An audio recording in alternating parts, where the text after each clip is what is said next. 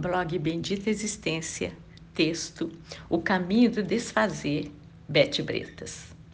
O caminho que nos leva ao xamã que está dentro de cada um de nós.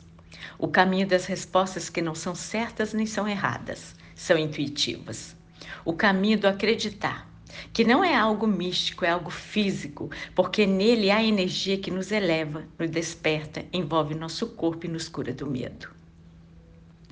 Ontem, pensar sobre a evolução do ser humano era algo focado, planejado, cheio de metas a cumprir e estava no nível do esotérico, da admiração por aquele que conseguia evoluir.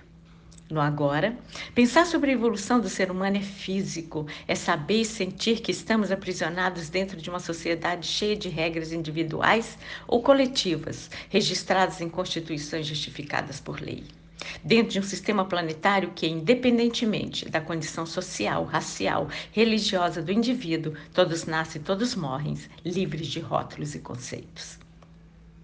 Não somos um ponto no universo, somos uma linha no espaço, onde o universo forma uma teia de unificação. Construir a ponte entre a energia do ser sábio e aquilo que o corpo inteligente faz talvez seja um bom caminho para o grande entendimento. Porque as respostas podem estar nas pequenas e imensas delicadezas espalhadas pela vida, se manifestando da forma como sempre se manifestaram, divinamente. As respostas podem se revelar nos pequenos detalhes que vão se destacando dentro da nossa retina, que pode aprender a captar o quase invisível que sempre nos acompanhou. Cada ano é uma nova oportunidade para descobrirmos que o divino existe em todas as coisas e nos acompanha o tempo inteiro. Estamos incluídos na criação. Existimos na estrutura e somos a própria estrutura.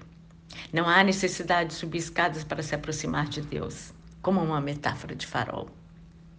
Se olharmos para um farol, porque ele foi construído, como ele funciona, para que ele serve, veremos que ele está sempre em áreas problemáticas e para lá ele sempre leva a luz.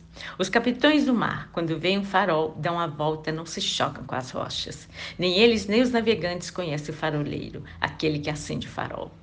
Aquele que sobe as escadas quando o sol está se pondo para acender a luz como um grande guardião que alerta os navegantes para conduzir o barco de forma segura.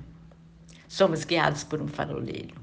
E só precisamos nos libertar da visão acadêmica que nos diz que não sabemos nada e que precisamos aprender, para entender que estamos na física conectada de uma alma conectada ao agora e o agora é uma combinação de passado, presente e futuro. A viagem é no espaço, não é no tempo.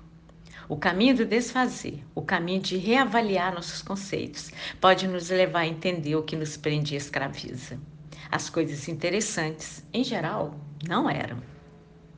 Precisamos acreditar que a vida está pronta, que somos vida e, como energia vital e divina, podemos ser a luz que ilumina e fertiliza esse planeta tão lindo. Por quê?